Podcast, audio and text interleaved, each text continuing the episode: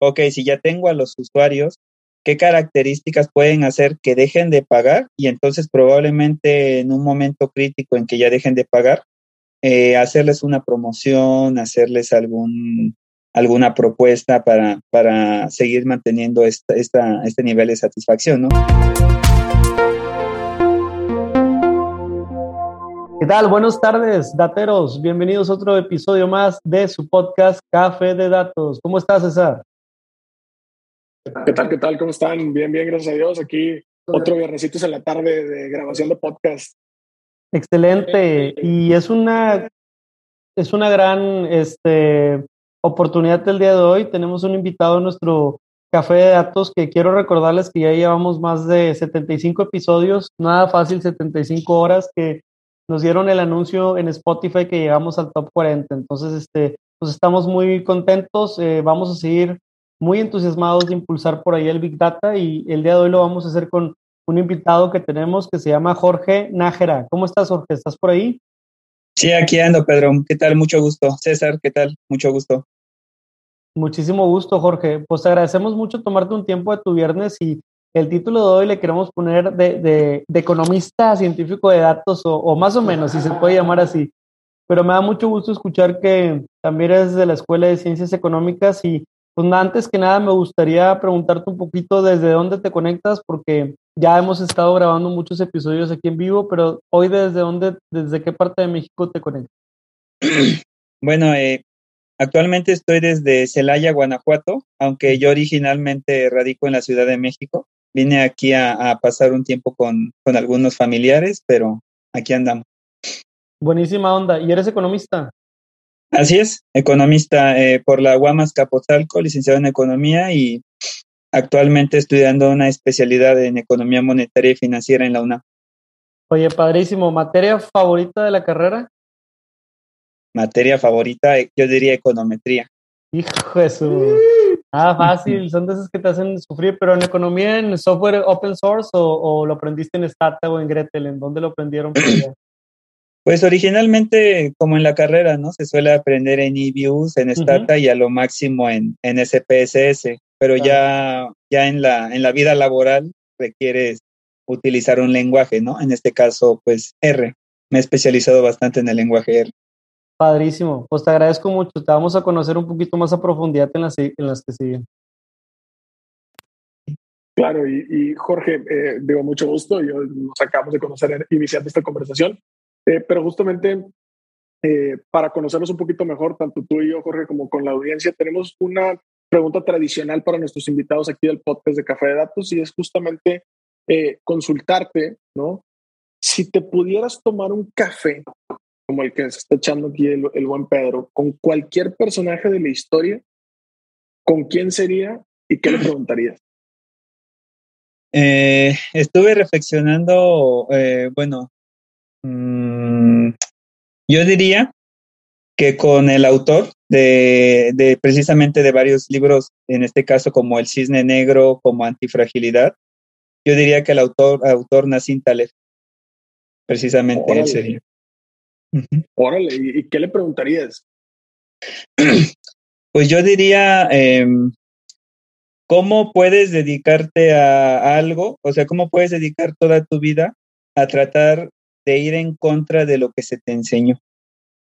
¿Cómo, cómo, oh. cómo puedes reprogramar este chip para literalmente dedicar toda tu vida trabajando de una forma, pero ya en, ya en, en una forma, digamos, hasta más filosófica, ¿cómo es que te metes en un área donde literalmente estás contradiciendo lo que se te enseñó toda tu vida?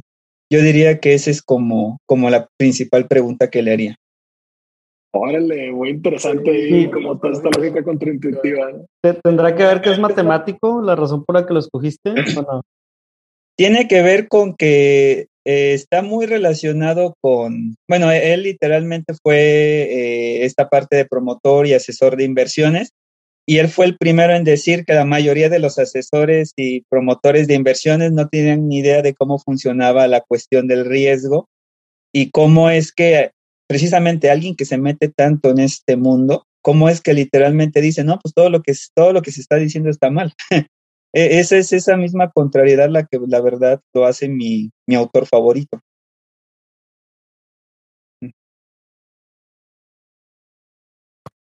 Perfecto, Jorge. Súper bien. Oye, pues muchas gracias por compartirnos aquí esta pregunta. Ahora entremos directo al tema y fíjate que yo le quiero contar aquí a la audiencia este es un caso de éxito de conexión vía LinkedIn.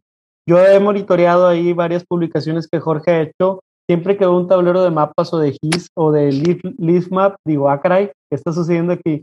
Y me pongo a ver con cierta atención y atractivo eh, pues los trabajos que mucha de la comunidad hace. A veces los persigo en Twitter, a veces los persigo en LinkedIn o en algunos foros como el Data Day, ¿no? Que justo antes de empezar el episodio platicábamos de ese foro. Pero bueno, te quiero preguntar alrededor de tus ejercicios de análisis, así como haces publicaciones en LinkedIn, te gusta ser un difusor de tu trabajo. Cuéntanos un poquito a qué te dedicas y qué tipo de, casos ahorita estás haciendo en Train to Trade y también algunos casos de consultoría. Entonces, lo que te quieras demorar en explicarnos, pero cuéntanos profesionalmente en qué proyectos estás inmerso, por favor. Por supuesto. Em, bueno, ya, ya lo había comentado, yo originalmente soy economista, tengo una maestría también en, en Administración y Negocios.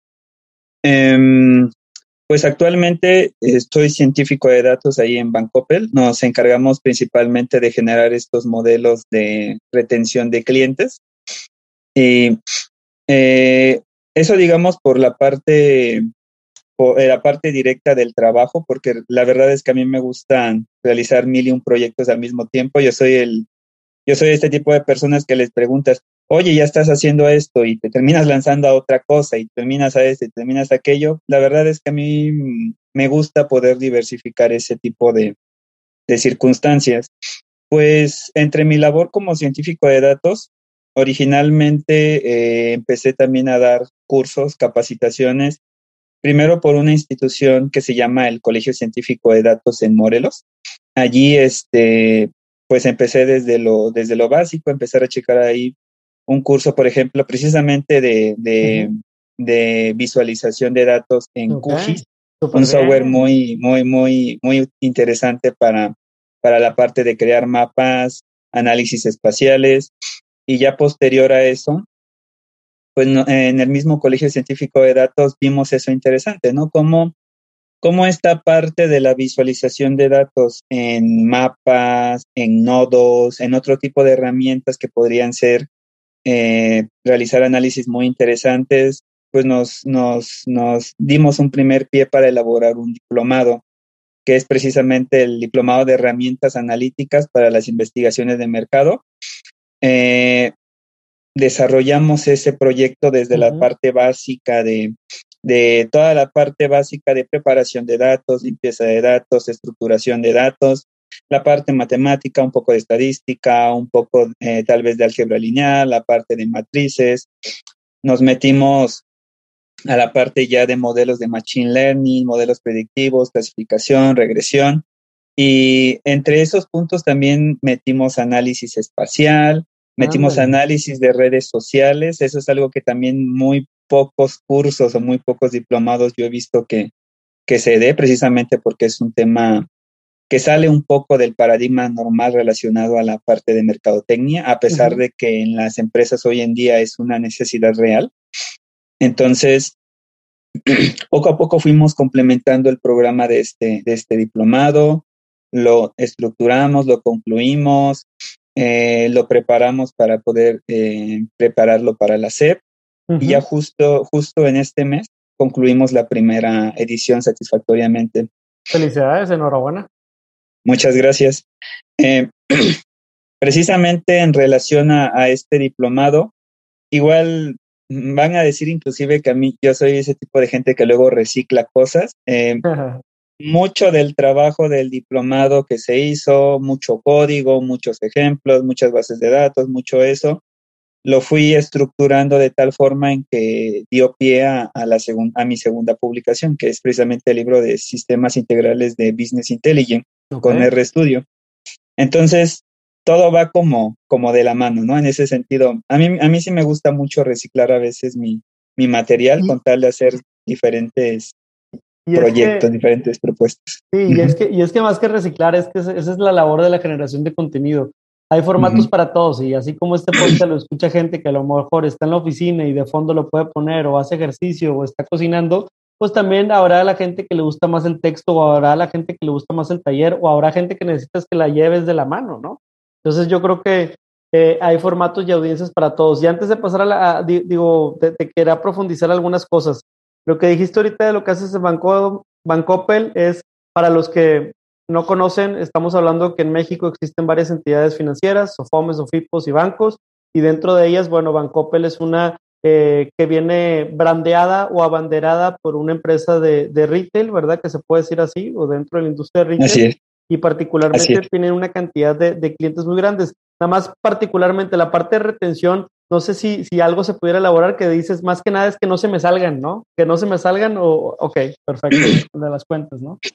Bueno, una de las partes, em, lo que hace Bancoppel en hasta cierto punto es que genera dos clases de modelos, ¿no? Uno que es, ok, tengo ciertas características con estos usuarios, ¿cuáles son los que tengan mayor probabilidad de que terminen precisamente de hacer los, los pagos? Y por otro punto están los modelos. Ok, si ya tengo a los usuarios, ¿qué características pueden hacer que dejen de pagar? Y entonces probablemente en un momento crítico en que ya dejen de pagar, eh, hacerles una promoción, hacerles algún, alguna propuesta para, para seguir manteniendo esta, este nivel de satisfacción, ¿no? Que siga, siga existiendo esa, esa, esa iniciativa para, para poder terminar esos pagos. Creo que ambos modelos son, son muy importantes tanto para la entrada como para la salida satisfactoria de los clientes. Y, debe ser una juguetería ahí de datos, me imagino, porque hay muchos puntos de contacto. Y por otro lado, dijiste ahorita la parte del, diplomado, la parte del curso. Va a ser bien interesante porque creo que eso se alinea con la siguiente pregunta que tenemos para ti, pero más que nada el hecho de, también este entusiasmo de los proyectos y de todo lo que hemos aprendido en analítica de datos, pues lo llevaste a la práctica y le llevaste un diplomado. Felicidades, nada más te quería preguntar, ¿qué tipo de audiencia tienes en tu diplomado hoy? Por ejemplo, estamos hablando de gente que es profesionista, ya que lleva años en la industria, o a lo mejor gente que también está estudiando universidad porque nos escucha mucha gente que quiere aprender cosas de ciencia de datos y, no me quiero anticipar, eh, al final damos los comerciales y tal, pero más que nada, ¿qué tipo de audiencia tienes hoy en día? Bueno, originalmente, eh, de, hecho, fue algo que me, sorprendió un poco al momento de, hacer esta primera edición. La mayoría de mis inscritos fueron pues personas que ya tuvieran un nivel de, estudios de maestría o mm. inclusive tuve uno que otro doctorado. Eh, casi no habían recién egresados, digo, existían unos dos o tres por ahí interesados, pero normalmente eran personas que ya tenían cierto conocimiento en la parte estadística, tal vez en la parte de programación, tuve ingenieros, tuve eh, personas que sabían toda la parte de bases de datos, pero tal vez les faltaba un poco de iniciativa en la parte matemática. Todo al contrario, también tuve personas muy con un nivel de matemáticas muy muy avanzado pero que todavía no se metía tanto a esta parte de, la programación, ¿no? Y normalmente, eh, pues eran profesionistas, personas que literalmente ya estaban, eh, pues, eh, usando sus habilidades para laborar en una empresa. Tuve unos dos o tres que de hecho querían hacer sus propias consultorías de ciencia de datos en los lugares en donde, en donde, en donde se hizo. Eso fue, eso fue muy interesante, la verdad, porque eh, vas viendo cómo la gente empieza a tener un poco de interés en estos temas y no nada más en un interés académico, sí, más particularmente es ya aplicarlo a, situaciones reales.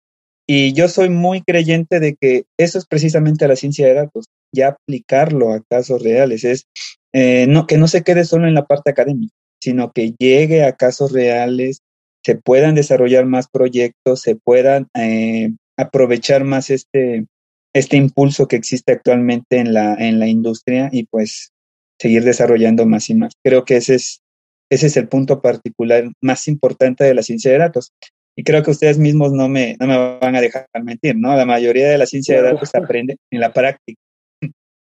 Sí, sí, sí. Y al final del día, pues es, es, justamente cuando te enfrentas a esa situación real y cuando le ves el valor verdadero, cuando eh, se traduce, ¿no? Como decimos, en accionables, ¿no? O sea, en, en, cosas que voy a ejecutar en el día a día o en casos de negocio o en casos de éxito de, de, cuestiones que tienen que ver con esa generación de impacto, no nada más a lo mejor en los negocios, sino impacto social, ¿no? También de pronto. Entonces, eh, siguiendo por esta línea, mi estimado eh, Jorge, digo felicidades de antemano, creo que es, bastante buena audiencia. Igual nos, escuchan por aquí algunos profesionistas.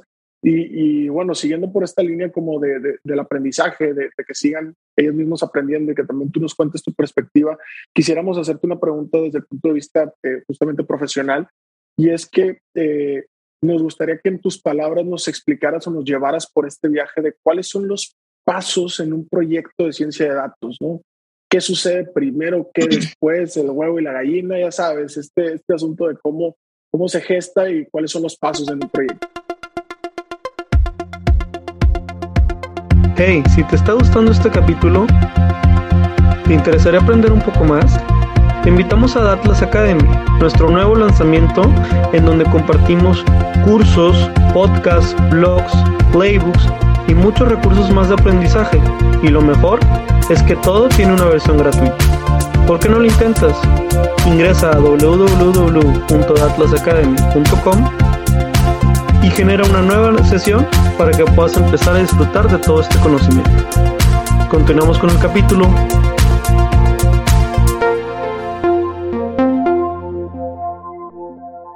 Ok, los pasos en un proyecto de analítica de datos. Esa pregunta es interesante porque se lo podrías preguntar a muchos científicos de datos y estoy seguro que muchos te dirían cosas muy diferentes, ¿no? Es, como que se podría decir que existen ya formas de visualizar cómo hacerlo, pero en la práctica muchas veces se sale de eso, ¿no? Y, y uno de los puntos más interesantes es precisamente todavía existe mucho la creencia de que ciencia de datos solamente es el machine learning, cuando en realidad involucra una gran cantidad de cosas. Probablemente el proyecto final ni siquiera sea un modelo predictivo, probablemente sea un análisis más descriptivo o tenga otras características, ¿no? Por ejemplo, el análisis espacial, que sale completamente de un modelo predictivo, pero aún así son elementos que agregan bastante valor al tipo de análisis que estamos realizando. bueno, yo particularmente diría, no, no, no lo veo como una serie de pasos, yo lo veo como flujos que se van desarrollando como condicionantes. Si se cumple esto, pasamos a la siguiente etapa. Si se cumple esto, se pasa a la siguiente etapa. Si aquí ya no se cumple, pues ni modo, regresate acá, vuelve a hacer otra, otro, otro procesito y así es, es, es, es un proceso continuo en donde tratas de pasar cierta condición de cierto flujo y ya después, ya que lo pases, bueno, ya pasamos posterior a eso, ¿no? Yo diría que la primera etapa es tratar de comprender el problema que estamos tratando de solucionar con un proyecto de ciencia de datos. en este sentido, em, muchas veces, eh, eh, y de hecho lo he visto en, casos de consultoría aquí, muchas veces no se tiene una noción clara de cuál es el problema que tratamos de solucionar. Muchas veces muchas empresas dicen, ah, bueno, genérate un modelo y predíceme esto. Pero ¿con qué edad? ¿Con qué historia? ¿Con qué variables? Entonces, em, muchas veces hasta nos dicen, ah, bueno, quiero hacer esto con esto y con esto y con esto. Pero no tienen las necesidades básicas. Inclusive, hay casos de, de usuarios en negocios en que pueden tener una idea errónea de realmente cuál es el problema que quieren solucionar. Entonces, eh, una muy buena parte antes de cualquier proyecto analítico es tratar de comprender cuál es el problema, cuál es la dolencia que tiene el usuario al momento de, solicitar un proyecto de ciencia de datos, ¿no? Em, posterior a eso, pues el elemento básico, el petróleo del siglo XXI, la obtención de los datos. ya tienes datos, tienes datos históricos, tienes datos de la competencia, no tienes nada de datos, bueno, por ahí necesitamos empezar, empezar a, ver esta parte de recolección de datos, probablemente apoyarlo a, eh, si no tiene particularmente guardado nada de datos, pues empezar a enseñarles esta parte de cultura de datos, qué, variables podrían sernos de utilidad o no, cómo las almaceno, eh, cómo puedo tener acceso a estas variables, características de, ese, de ese estilo.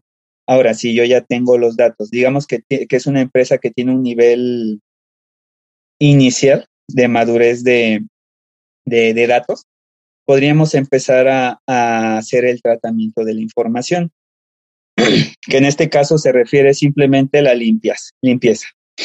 Y es bastante conocido en el mundo de la ciencia de datos que la limpieza puede tomarse hasta el 80% del tiempo de un proyecto de ciencia de datos, ¿no? Entonces, es un punto muy importante. Eh, buscar valores nulos, a lo mejor hacer o no hacer imputación de variables, em, eh, tratar de eliminar variables que estén correlacionadas entre sí, dados si son modelos lineales. Si no son modelos lineales, probablemente podemos saltarnos esa, esa reglita, pero bueno, depende mucho de, de decisiones de, de, ya de la generación del modelo. Eh, a lo mejor tenemos muchas categorías, a lo mejor reducimos categorías, a lo mejor tenemos variables que solamente son unas únicas observaciones. Entonces, son características que hay que, hay que tener cuidado, ¿no? Y siempre, siempre al inicio, cuando una empresa empieza a incurrir en esto, pues todavía no se tiene esta cultura de datos, esta gobernanza de, de las características de los datos. Entonces es es un punto casi obligatorio de hacer, ¿no? Es muy raro el caso de que una empresa te dé una base de datos ya limpia, ya, ya perfecta como para hacer este, este tipo de análisis. Posterior al tratamiento, yo diría que haríamos el análisis exploratorio. En el análisis exploratorio existe la primera condicionante. Si el análisis exploratorio es decente, si se muestra que ya no hay características de calidad de datos, si se muestra que ya se tiene todo en orden, ok, pasamos a la parte posterior. Si no obtenemos eso, pues nos regresamos a la otra parte del ciclo a tratar de resolverlo, ¿no? Y si no es necesario aquí, nos regresamos todavía más hacia atrás y así consecutivamente hasta que los datos estén estandarizados, eh, veamos que las distribuciones estén bien, si tenemos problemas, por ejemplo, de predicción eh, con problemas de regresión o con problemas de pronósticos, tener cuidado con los lawyers, em, características de ese estilo, ¿no? Eh, puede llegar a suceder inclusive, y de hecho sucede bastante, que haya caracteres indeseados en los datos, ah, bueno, regrésate y, vuelve a, a, hacer esa limpieza. Todo, todo se trata del análisis exploratorio es básicamente para checar que tus datos estén bien. Una vez que ya estén bien, pasamos a la, a la siguiente fase, que ya es el modelado de, de, los, de los resultados, ¿no?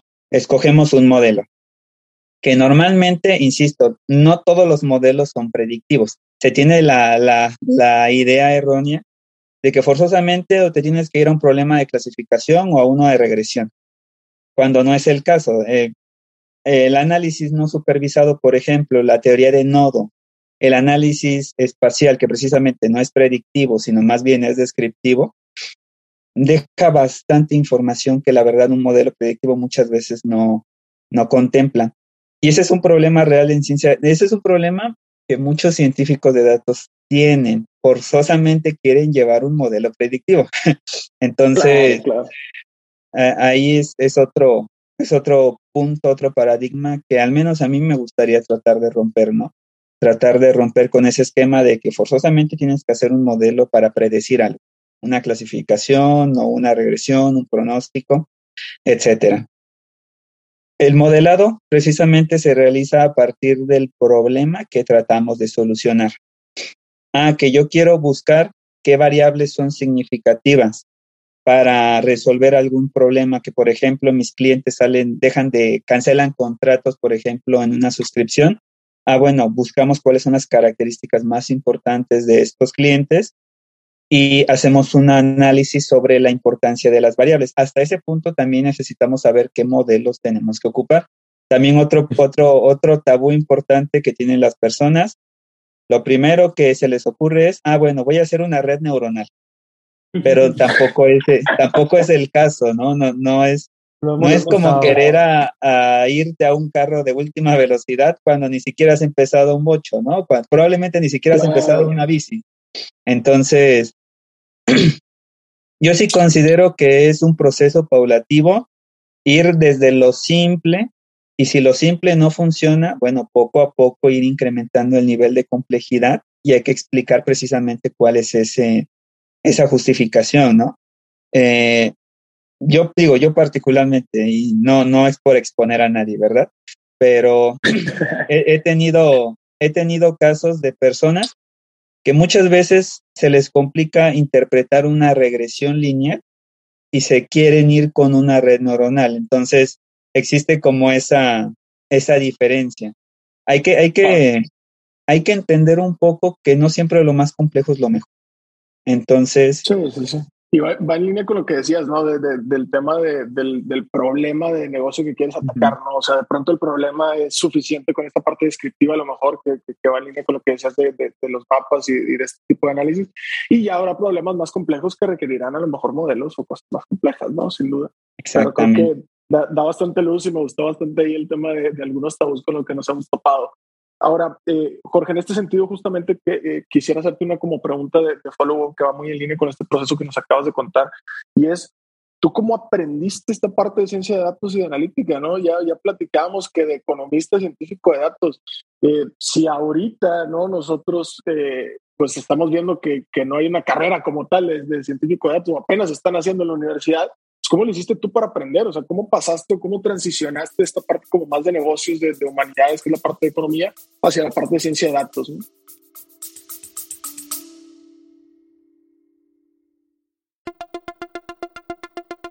Te quiero invitar a que conozcas el nuevo programa de aprendizaje 15 técnicas introductorias de analítica de datos dentro de la primera generación de Retos Academy. A través de nuestros 14 módulos podrás explorar una amplia variedad de temas que te proporcionarán las habilidades necesarias para triunfar en el análisis de datos. Y eso no es todo.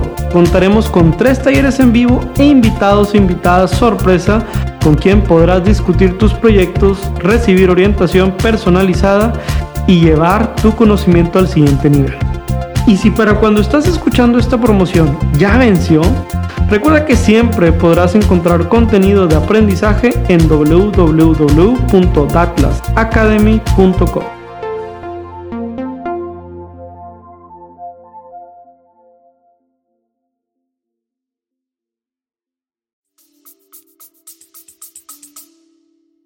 Bueno, eh, digamos que el puente directo que yo tuve por como parte de, economista, es esta misma cuestión de que les comenté de que a mí me encantaba la econometría, me, me, fascinaba esta área de econometría, generación de modelos, aplicación de problemas. Y curiosamente... O, con quién no aprendiste? ¿Mande? Perdón, ¿tomaron el curso de Gujarati? O, ah, sí, de, de, del clásico de Gujarati, ¿no? Las regresiones lineales y algunos, algunas clásicas de, de modelos, sí. No, Precisamente. Es que la gente que nos escucha, digo, econometría para quien es la primera o segunda vez que la escuchan, pues bueno, acuérdense que econometría dentro de las ciencias económicas es como la parte que nos ayuda a modelar el entendimiento económico, ¿verdad? Y todos estos fenómenos que empezamos leyendo en la riqueza de las naciones, en, reglas de economía, etcétera, pues al final todos esos supuestos los cargamos en modelaciones matemáticas y la econometría es la ciencia que nos ayuda a leer series de corte, series de tiempo, corte transversal, datos panel, etcétera, pero bueno, nada más para, para que no se nos pierda la gente que nos escucha, pero perfecto, Jorge, claro. adelante. Claro, claro, claro. Sí, de hecho, eh, bueno, a mí me gusta decir un poco que existe cierta similitud entre algunas áreas de la ciencia de datos con econometría. Y aquí vuelvo a hacer énfasis en la parte de algunas áreas porque no es lo mismo. Ciencia de datos involucra mucha parte de limpieza, preparación, estandarización, eh, mucho de la parte del entendimiento del cliente, que pues, la verdad no, a pesar de que en los temas de economía son precisamente sobre temas económicos, financieros para tratar de resolver problemas, normalmente son a niveles muy agregados, a desde características como el consumo general, como el pronóstico del PIB, como el análisis, por ejemplo, de las elasticidades oferta-demanda, características de ese estilo, ¿no? Y en la ciencia de datos son aplicados a casos de negocio. Ah, bueno, tenemos estas características, estos clientes con estas formas. ¿Cómo vamos a crear un modelo para especificar y poder llevar a cabo eso, no? Y ahí es donde muchas veces muchos economistas se pueden perder en subestimar un poco la parte de la ciencia de datos, porque la verdad, en, la, en economía muchas veces no tenemos que preparar tanto los datos, no tenemos que llevar toda esta limpieza de datos. Totalmente. E inclusive los softwares que se ocupan en econometría suelen ser muy sencillos. No, no es el mismo nivel de complejidad, aunque podría parecer algo similar, no es lo mismo, es, es otro mundo. Por algo existen los científicos de datos y por algo existen los, los economistas, ¿no? Entonces, por eso, ese también es algo que siempre he tratado como de, de intentar hacer que diferencien mis estudiantes y, las personas con las que he estado hablando. Ciencia de datos no nada más son modelos, no nada más es eh, ver los Excel, que de hecho ya los científicos de datos casi no, no, no vemos Excel. No, ya vemos bases de datos estructurados a veces, ¿no? Exacto, sí. Ya, ya involucra mucho más de, de características de limpieza de datos, bases de datos, análisis de datos, donde los análisis de datos involucran muchísimo más que solo modelos predictivos. Entonces, e, es un poco de, ir especificando eso. Perfecto. y, Jorge, digo, de, la mano con la ciencia de datos me, me, gusta mucho la especificación que haces de la parte aplicada y justo la aplicada a los negocios, porque la siguiente pregunta que te tengo es alrededor de inteligencia en negocios, ¿no? Porque sabemos que a veces eh, quien viene de carreras de ingeniería eh, se siente más cómoda o cómodo eh, resolviendo problemas tal vez, eh, pues ya sabes, de, de, ingenieros como tal, ¿no? Con frameworks de pensamiento que son más de ingenierías, de procesos, eh, de procesos que sin duda alguna te pueden generar mayor eficiencias, pero por la parte de economía a veces tratamos de ir por esos problemas que, que abstraen un poquito la, la realidad social, que pueden ser transaccionales, que pueden ser definición de precios, variedades, eh, índices como el churn, que son de salidas de una suscripción o de un modelo, por ejemplo, bancario. Pero en este caso, la parte de inteligencia de negocios, eh, que, la parte de inteligencia de negocios podría entenderse como un nicho o como algo que se puede ver habilitado gracias a la ciencia de datos. Platícame un poquito de la parte de, de inteligencia de negocios. ¿Tú cómo la interpretas, cómo la entiendes este, para seguir por esta línea, no? Bueno, yo entiendo la inteligencia de negocios o Business Intelligence, como también lo, lo, suelen manejar, como los esfuerzos por tratar de aprovechar la información interna de las empresas para poder eh, monitorear el avance de sus proyectos, el avance de sus publicidad, de promociones, de reclutamiento, en la parte financiera, la manejo de activos, de pasivos, este, liquidez, en la parte, eh, por, probablemente en la parte también de, de algunas promociones, de algunos eh, proyectos que manejen, inclusive en la parte técnica, el manejo en, en, este, pues en la depreciación, por ejemplo, de muchos equipos, características de ese estilo, ¿no? El, yo considero el business intel y la inteligencia de negocios como una, como un arma, una herramienta de monitoreo, con, entendiendo que el monitoreo es precisamente que nosotros estemos continuamente revisando el avance del progreso de los proyectos que estamos especificando, entendiendo que cada área de la empresa tiene una definición diferente de avance. Entonces, un proyecto completo de Business Intelligence involucra no solamente ventas, que eso es algo que también luego ando un poquito peleado mucho con los analistas de negocios, no todo se traduce en venta. Existen muchas otras características que hay que ir monitoreando a lo largo de eso, ¿no? No, no nada más es, ah, bueno, vendí bien y con eso ya. Ok, pero ¿cómo está, cómo vamos con la parte de los costos? Si están disminuyendo, si estás reteniendo más clientes, si estás haciendo que las, que los que las personas que laboran para ti se queden más tiempo, si estás incentivándolos para ser más productivos, etcétera, ¿no? Es, es toda esta parte de monitoreo de negocios. y una, una diferencia que yo suelo hacer mucho entre Business Intelligence, inteligencia de negocios y ciencia de datos, es que eh, en la práctica, para serte sincero, muchas veces pueden llegar a confundirse, porque los analistas de datos suelen meterse a veces con algunas áreas de ciencia de datos y los científicos de datos a veces tienen que meterse en áreas de business intelligence. Pero yo diría que la, particular diferencia es que, em, pues vaya, un analista de datos, un, analista de business intelligence se enfoca más que nada en el monitoreo, en la preparación de este tipo de análisis y en estar con, hasta cierto punto, tener un poquito de más de conocimiento del negocio que el científico de datos. Normalmente el científico de datos se enfoca más en la parte de los modelos, en la parte de la precisión del modelo y si da un poquito más de tiempo en la parte de entender un poquito más estos modelos, explicarlo a los gerentes, características de ese estilo, ¿no? Eh, la ciencia de datos normalmente suele ser para intentar prever qué va a suceder después. Y la business intel y la inteligencia de negocios es para ver cómo estamos ahorita, cómo, cómo nos hemos estado desempeñando. Por eso digo, eh, en la práctica las dos suelen ser muy parecidas. De hecho, yo he trabajado con analistas de negocios que parecen más científicos de datos que analistas de negocios y he trabajado con científicos de datos que se ven más como analistas de negocios que como científicos de datos. Sí hay una diferencia, pero en la práctica esa diferencia suele ser a veces pequeña. Por eso... Esa línea, está difusa, ¿no? De pronto. Esa, esa línea luego sí está un poco, un poco difusa, ¿no? No es tan sencilla de ver como el ingeniero de datos, que ese sí luego, luego se ve la, la diferencia. Pero ya, ya un analista de negocios, de inteligencia de negocios, sí es un poquito más complicado de ver. Bueno, en la práctica la verdad es que en mis inicios yo sí me quedaba así de, bueno, ¿y cuál es la diferencia? Parece que en la práctica hacen lo mismo, pero no, eh, sí hay una diferencia, solo que es un poquito más difícil de ver. ¿Qué tal? Interrumpimos unos segundos tu episodio para contarte un lanzamiento que tuvimos este año. Se llama Datlas Academy.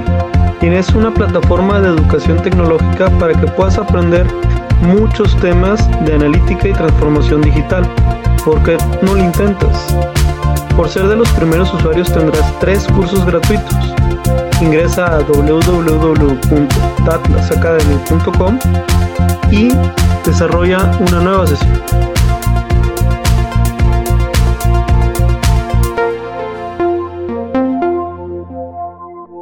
Charla sentida. Estamos de regreso aquí en el capítulo eh, de Café de Datos con nuestro invitado Jorge Nájera. Estamos platicando justamente ahí de todo lo que es ciencia de datos, de cómo pasó de ser economista a científico de datos y ahorita acabamos de platicar un poco de cuál es esta como eh, definición de, de, business intelligence o inteligencia de negocios y decíamos justamente que había como una línea ahí medio ambigua para estos analistas y estos científicos, etcétera, y bueno, un poco abonando este sentido, eh, una de mis últimas dudas, mi estimado Jorge, es alrededor de qué tipo de plataformas y tecnologías se utilizan para impulsar iniciativas de inteligencia de negocios, específicamente al interior de las empresas.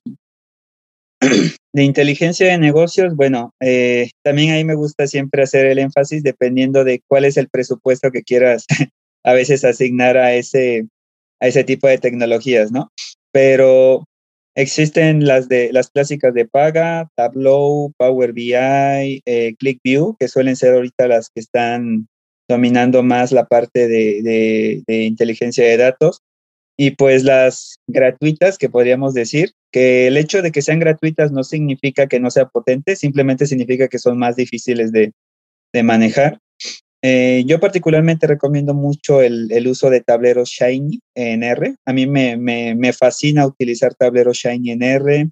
De hecho, hay muchos de los proyectos que he desarrollado son precisamente ahí.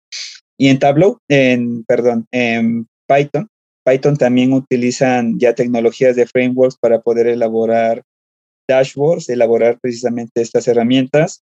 Eh, bueno, obviamente en inteligencia de negocios también involucramos mucho las bases de datos, dependiendo si tienes datos estructurados, a lo mejor SQL, MySQLite, eh, Oracle, Amazon Web Server, eh, bueno, Amazon, eh, AS3 también lo, manejan, Redshift, BigQuery, dependiendo del tipo de, base de datos que, que están manejando. Y pues también he conocido a personas que lo hacen todo en Excel. Digo, es muchísimo más con tardado, contraproducente, pero las hay, ¿no? Las hay. Bandera roja, bandera roja, red flag cuando veas a alguien así. bandera roja si ves a alguien que pone funciones sobre funciones, sobre funciones, sobre funciones, sobre funciones y se hace un chorizote enorme que al final se atora, ¿no? Pero bueno, cada quien, cada quien libra sus batallas. Pero sí, esas serían como las tecnologías. bastantes ejemplos que incluso nosotros hemos dado en algunas de, las conferencias ahí hablando de roles y, de algunas herramientas que pudieran utilizar ahí también la, la que se dedica o que está inmerso en este, en este mundo. Ahora, eh, quisiéramos hacer una, un par de últimas preguntas, por lo menos de mi lado. Eh, eh, justamente preparando el, el, episodio nos topábamos con algunas publicaciones que hacías de mapas con información del INEGI. Este, Y pues bueno, nosotros también somos super fans de, de la información que se genera en, en, INEGI y la aprovechamos para algunas cosas, pero queríamos que, que, nos contaras justamente qué estabas tratando de encontrar y cómo capitalizas esa información pública dentro de tus análisis. Bien, eh, originalmente ese proyecto eh, nació del curso que di en, en, ahí en el Colegio Científico de Datos fue precisamente eh, sobre el análisis espacial en QGIS y en R.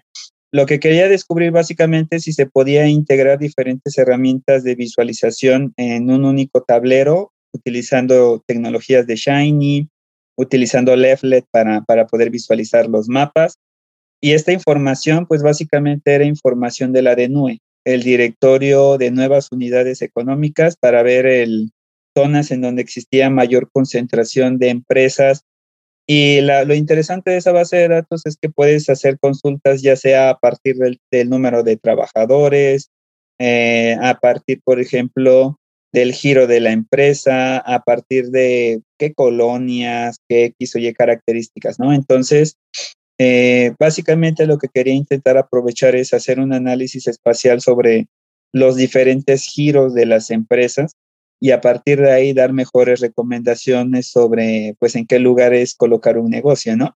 Eh, en, ese, en ese sentido, por ejemplo, se me hizo curioso cuando intenté analizar las escuelas de computación y en la Ciudad de México resultó que es una pésima idea poner una escuela de computación en el centro cuando está sobresaturado, pero bueno, todavía hay personas que lo suelen lo suele manejar así.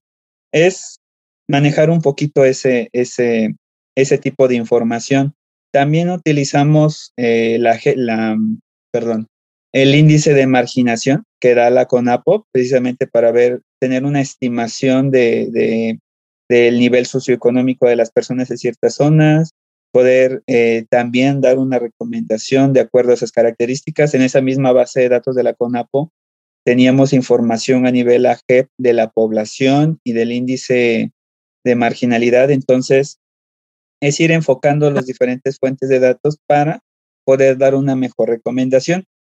Hace no mucho, de hecho, con también otro punto que quería agregar, en el, en, el término del diplomado que di de, herramientas analíticas, les puse el proyecto que si podían hacer un análisis sobre una base de datos de Airbnb de la Ciudad de México. También, ah. también se sacaron cosas interesantes de esos, de esos resultados. Eso están padrísimos, ¿no? Porque todos los datos que es mencionando están georreferenciados. Entonces, cuando tienen coordenadas, nos encanta. Jorge, estamos llegando ya, ya casi al tiempo, ¿no? Quiero, quiero hacer un, un, pequeño recap de los temas que hemos hablado. Digo, Jorge Nájera nos hizo el favor de acompañarnos el día de hoy, que conectamos con él vía redes sociales. Tu red profesional en LinkedIn es un buen difusor de temas. También nos platicó de algunos diplomados que ha hecho, de proyectos en los que estoy involucrados y al menos su perspectiva eh, más que académica, pragmática o práctica, ¿verdad? Que ha puesto sobre la ciencia de datos y la inteligencia de negocios. Jorge, para, para cerrar, siempre nos gusta pedirle a nuestros invitados, invitadas, que, que si pueden darle un consejo, porque nos escucha mucha gente que quiere aprender eh, estos caminos embrujados que a veces se ven como magia negra de la ciencia de datos. Yo creo que más que tenerle miedo a la estadística o a la econometría, hay que tener un poquito de pasión y verlo como si fuera un instrumento de música, ¿no? En donde eh, cada día si tocas poquito, después vas a componer, ¿verdad? Este, al principio empiezas tocando la música de alguien más y luego ya compones la tuya, pero en este sentido, Jorge, eh, en tu última apreciación que nos puedas compartir hoy, ¿cuál sería un consejo que le darías a alguien que quiera aprender ciencia de datos? Bueno, un consejo que yo les diría es tengan mucha paciencia, mucha, mucha paciencia con los proyectos, vayan empapándose sobre las características que se pueden llegar a hacer. Y precisamente sé que, sé que da miedo y más que nada miedo para, yo lo, yo lo digo desde mi propio perfil de, ciencias sociales, ¿no? Un miedo que solemos tener a la programación. Desafortunadamente o afortunadamente, para bien o para mal, se estima que la programación va a ser súper valorada en un futuro. No es algo que se requiera como habilidades del futuro, es algo que se requiere ya. Entonces, ¿qué mejor que hacerlo gradualmente, de ir complementando estos, estos instrumentos en sus proyectos y seguir adelante, no, no, no rendirse. Además de que igual siempre doy el, consejo, ¿no? No porque un programador a veces revise Stackflow o, o los consejos de Google y es un mal programador, ¿no? Pero es, es ir complementándolo, nunca rendirse en este punto.